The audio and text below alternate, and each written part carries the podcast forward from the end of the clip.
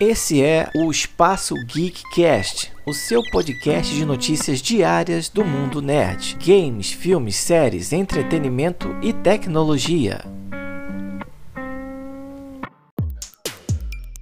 Fala pessoal, tudo bem? No Espaço Geekcast de hoje, nós vamos falar de fofoca.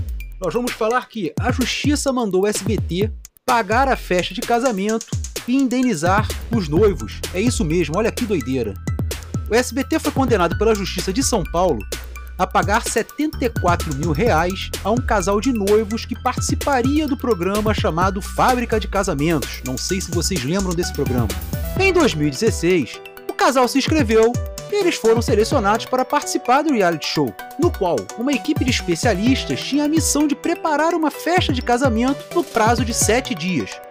Os noivos não precisariam se preocupar com nada, nem com buffet, trajes, cardápio e os demais itens aí para um casamento perfeito. Seriam bancados pela produção do programa, que na época era apresentado por Cris Flores e Carlos Bertolazzi.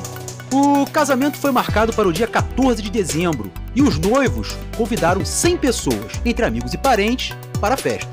O pai do noivo mora na Espanha e comprou passagens aéreas para vir com a mulher para o Brasil, e faltando 24 dias para a cerimônia, no entanto, quando os presentes para o casal já estavam começando a chegar, a produtora do programa cancelou o casamento, alegando problemas com o cronograma e, segundo o casal, passou a não atender mais as suas ligações.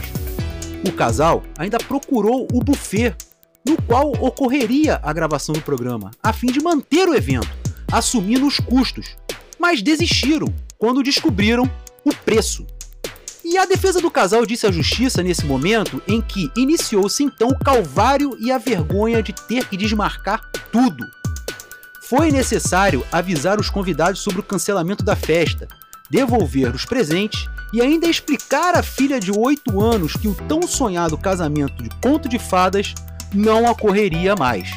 Os advogados disseram também que, em decorrência de toda essa humilhação e da situação vexatória, a noiva passou a ter crises de ansiedade. Em março de 2018, os dois se casaram no civil, mas não tiveram recursos para realizar a festa. Em decorrência do sentimento de humilhação, segundo relataram no processo, eles nem avisaram os amigos.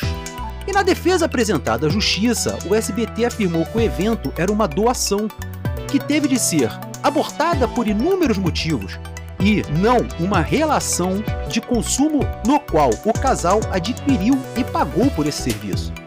A emissora disse ainda que o casal já tinha vida em conjunto, o que mitiga, a bem na verdade, a importância da cerimônia, referindo-se ao fato do casal já terem começado a morar juntos antes mesmo de se inscreverem para o programa.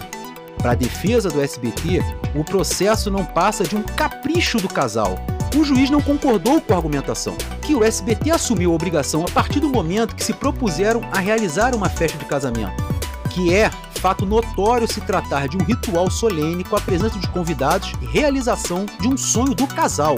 O magistrado ressaltou que a produção do programa em nenhum momento avisou previamente os noivos que o evento poderia ser cancelado a qualquer momento. Além do SBT, foi condenada também a produtora do reality show, Formata Produções e Conteúdo. O pagamento dos 74 mil reais, que deve ser feito de forma solidária pelas duas empresas, refere-se a 49 mil reais dos custos de uma festa no mesmo local em que o programa seria gravado, e 25 mil a título de indenização por danos morais. O valor ainda será acrescido de juros e correção monetária a emissora e a produtora ainda podem recorrer à decisão. E na opinião de vocês, o que vocês fariam? Tentariam aí um acordo com a emissora, com o reality show? Ou fariam mesmo processariam? Olha, no meu caso, digo para vocês, eu também processaria. Valeu, galera, até uma próxima, se Deus quiser. Espero que vocês tenham gostado. Fiquem com Deus e um abraço para todos. E aí, curtiu o conteúdo? Então, se você gostou, assina o nosso podcast para ficar por dentro das novidades, porque nós queremos fazer parte do seu caminho diário a partir de hoje. E se você curte assuntos relacionados à década de 80 e 90, não deixe de conferir o nosso trabalho também no podcast Quarentena, a geração 80 que chegou aos 40, também disponível em todas as plataformas de streaming e com mais de 100 episódios disponíveis para você ouvir. Curtiu? Então vai lá, assina também.